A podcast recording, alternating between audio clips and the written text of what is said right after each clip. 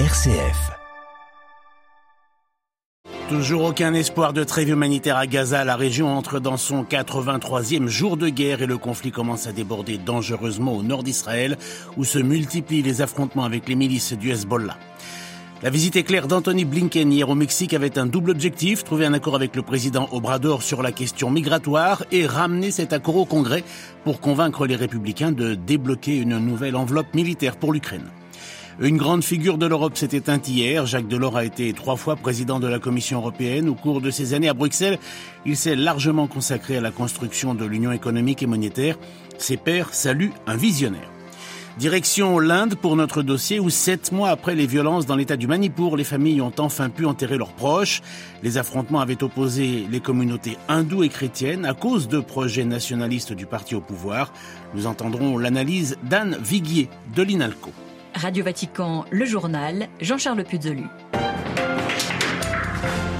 Bonjour. Au 83e jour de guerre, l'armée israélienne poursuit ses opérations sur le centre de la bande de Gaza et a même multiplié la nuit dernière des raids contre Jenin et Ramallah, notamment en Cisjordanie occupée. L'état-major de Tzahal a mis en garde contre une intensification des tirs le long de la frontière avec le Liban et le Hezbollah pro-iranien s'est déclaré prêt à toutes éventualités. Le point avec Paul Khalife. Le Hezbollah a déployé mercredi une puissance de feu inédite depuis le début des affrontements à la frontière libano-israélienne le 8 octobre. Une pluie de roquettes s'est abattue sur la localité de Kiryat Shmona en Galilée, dans la localité côtière de Ras Naoura et d'autres sites dans le secteur central de la frontière.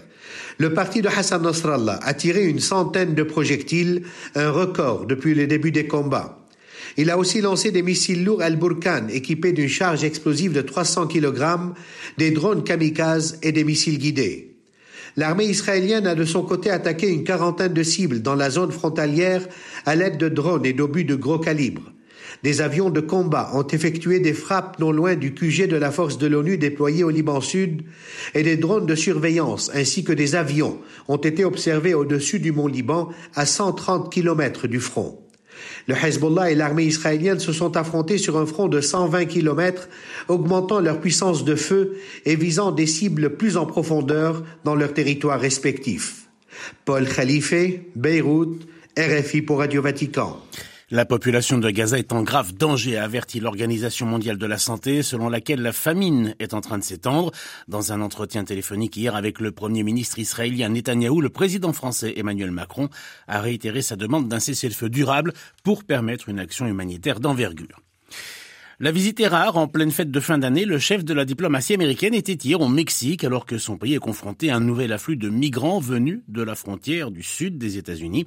Une visite éclair au cours de laquelle Anthony Blinken a rencontré le président mexicain Andrés Manuel López Obrador pour tenter de trouver des solutions à cette crise. Un enjeu de campagne électorale d'ailleurs des deux côtés de la frontière. À New York, Loïc Loury. Depuis quelques semaines, ce sont près de 10 000 personnes qui ont tenté quotidiennement de traverser la frontière sud des États-Unis, soit près du double des chiffres enregistrés avant la pandémie. Une situation exceptionnelle, sans compter le départ depuis le sud du Mexique d'une caravane de milliers de migrants. Complètement débordés, les autorités américaines demandent donc à Mexico de faire plus. C'était l'objet des entretiens menés hier à huis clos entre le chef de la diplomatie américaine et le président Obrador. Celui-ci s'est déjà engagé à renforcer des mesures de contention de migrants à la frontière avec le Guatemala, mais il exhorte aussi Washington à offrir plus à l'Amérique latine que des barrières et des barbelés. Côté américain, la situation est devenue un vrai poids politique pour Joe Biden à l'approche d'une année électorale cruciale. Il a d'ailleurs annoncé être prêt à des concessions sur la question migratoire avec les républicains en échange d'une nouvelle tranche d'aide pour l'Ukraine. New York, le écloury Radio Vatican. Washington a annoncé hier soir le déblocage de 250 millions de dollars d'aide militaire pour l'Ukraine. C'est d'ailleurs la dernière tranche disponible sans un nouveau vote au Congrès. En revanche, concernant la prochaine enveloppe de 61 milliards, les républicains ont conditionné leur vote favorable à un règlement de la question migratoire à la frontière mexicaine et donc un accord en ce sens avec le Mexique après la visite d'Anthony Blinken pourrait mettre tout le monde d'accord et débloquer la situation.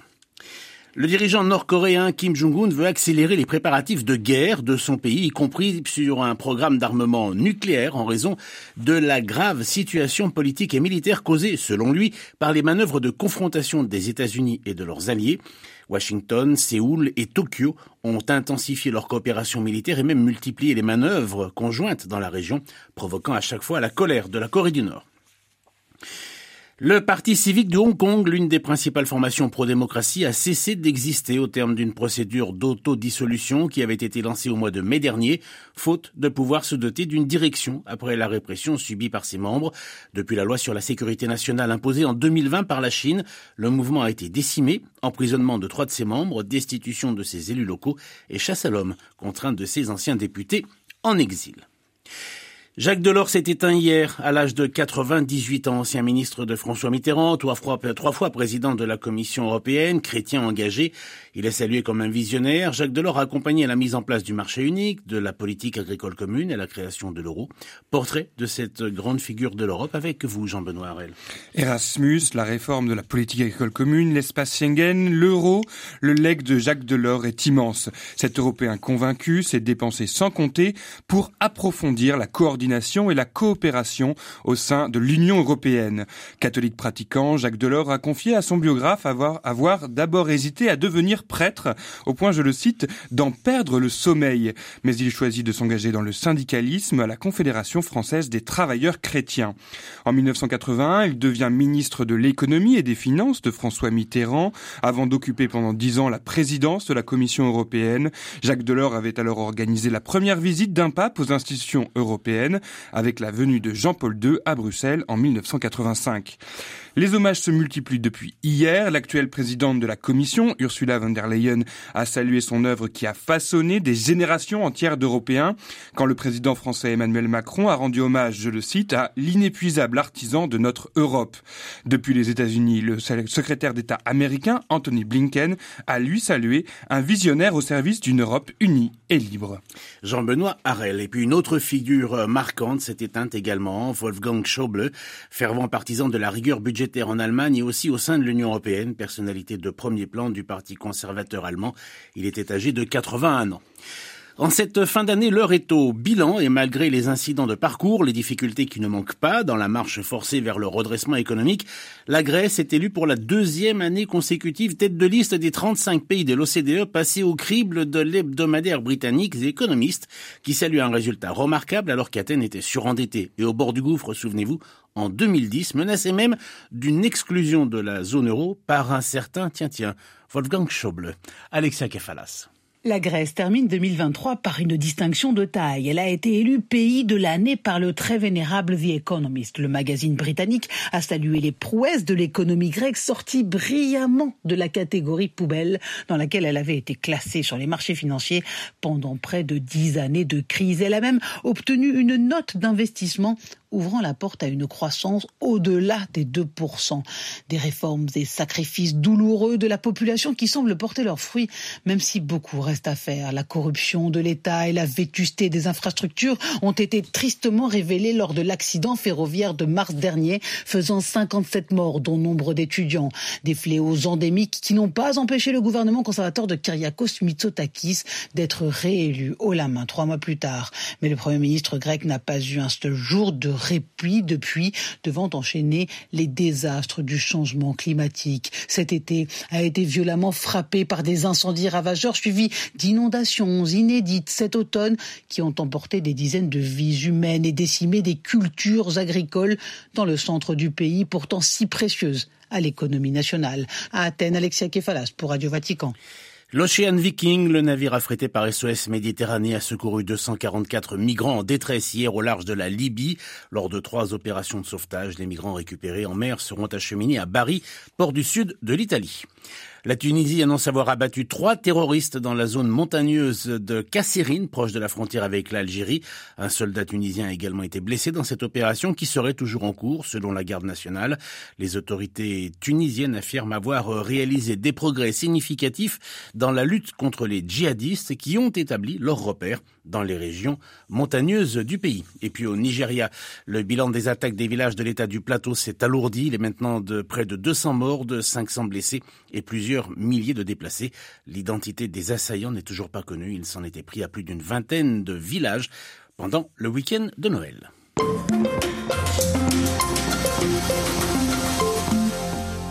Le 20 décembre dernier, dans le nord de l'Inde, de longues rangées de cercueils dont plusieurs portant des croix ont été mis en terre. Après des mois d'attente, la plus haute autorité de justice a finalement donné l'autorisation aux familles des défunts d'enterrer leurs proches décédés au mois de mai lors des violences qui ont fait 200 morts. Les météis, euh, essentiellement hindous, ont affronté les Cookies, une minorité chrétienne qui contestait l'introduction de quotas qui favorisaient les hindous. Une initiative du gouvernement local dirigée par le BJP, les nationalistes hindous de Narendra Le Premier ministre a d'ailleurs été critiqué pour n'avoir commenté que très tardivement les violences en cours dans le Manipur. Il faut dire que depuis des années, le BJP travaille à faire de l'Inde une nation aux origines exclusivement hindoues en réécrivant l'histoire. Anne Viguier est directrice du département Asie du Sud-Est et Himalaya à l'INALCO à Paris.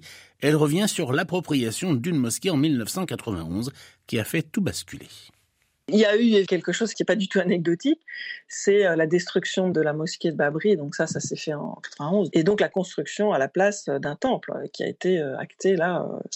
Et puis on voit maintenant se développer dans un certain nombre de mosquées des revendications de groupes hindous locaux qui disent en fait ici il y avait un temple, parfois qui viennent dans la nuit essayer de mettre une, une idole d'une divinité hindoue donc euh, là, il y a quelque chose d'assez orchestré, d'assez large. Cette stratégie euh, ancienne a donc aidé à la diffusion du message des nationalistes hindous et à leur victoire euh, électorale en 98. Qu'est-ce qui s'est passé? Quand il fait une fois au pouvoir pour réécrire l'histoire? Il y a une réécriture qui passe par les manuels scolaires et donc bah, c'est de transformer ou d'édulcorer certains passages pour effacer de l'histoire tout ce qui viendrait selon les adeptes d'un passé uniquement hindou de l'Inde de l'extérieur. Ça veut dire que l'on va promouvoir dans les manuels qui sont adoptés euh, des visions qui euh, occultent le passé musulman en particulier, donc euh, la période entre le XIe et le XVIIIe siècle, durant lesquelles une partie de l'Inde, en Inde du Nord, était dirigée par des chefs musulmans.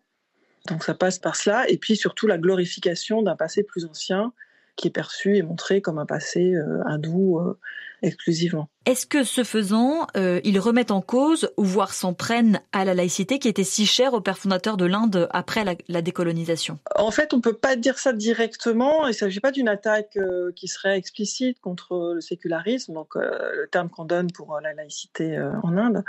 Mais il y a une relecture du passé de la lutte anticoloniale qui a abouti donc à cette démocratie laïque en 1947. Et donc les leaders, et en particulier Nehru, qui promouvait cette Inde multiculturelle, culturelles et diverses, sont accusés finalement d'avoir euh, joué contre les hindous. Donc ça va pas être directement quelque chose qui va dire explicitement euh, que le sécularisme est une mauvaise chose qu'il faut supprimer. Donc c'est plutôt euh, dire bah, l'Inde est d'abord hindoue, donc c'est d'abord cette culture-là qui est le fondement de l'Inde, et les autres peuvent être là en Inde, mais il faut qu'ils acceptent cette domination culturelle. Est-ce qu'il existe des voies pour s'opposer à ce projet? C'est important, on voit comment c'est utilisé dans la propagande, mais c'est plutôt des intellectuels ou des historiens qui vont euh, protester euh, contre ces visions-là. Après, sur euh, disons, les, actions et cette idéologie qui met en avant un pays exclusivement hindou, bah là, effectivement, les partis d'opposition s'opposent, continuent à mettre en avant la vision séculariste et inclusive, diverse, multiple. Et particulièrement en Inde du Sud, on ne va pas accepter que, par exemple, le, sanskrit soit considéré comme la langue sacrée qui est la seule à, à célébrer du passé de l'Inde. Vous dites d'ailleurs que la multitude des histoires locales est un des freins à ces ambitions des nationalistes hindous d'imposer un passé exclusivement hindou l'Inde. Oui, et ça c'est une chose que je trouve qu'on a tendance à vraiment à occulter parce que euh, vu de l'extérieur, l'Inde est déjà tellement compliquée qu'on va tout simplifier en voyant uniquement, euh, bon voilà, le UJP avec Narendra Modi, ses opposants, etc. Mais c'est beaucoup plus compliqué que ça. Vous avez des, des histoires régionales diverses qui sont euh, transmises par le biais de films, de, de romans historiques, etc. C'est le cas en particulier en pays tamoul, mais c'est le cas aussi au Maharashtra. Vous avez les haroms, les dynasties qui ont régné pendant six siècles euh, en Assam, enfin, etc. Donc tout ça, c'est transmis aussi dans les manuels scolaires régionaux. Et donc, euh, quelque part, ça peut faire obstacle à euh, une version qui serait complètement unifiée et imposée à tous les Indiens. Et en plus, tout cela est enseigné dans une diversité de langues. Un dossier de Marie Duhamel avec Anne Viguier, directrice du département Asie du Sud et Himalaya à l'INALCO.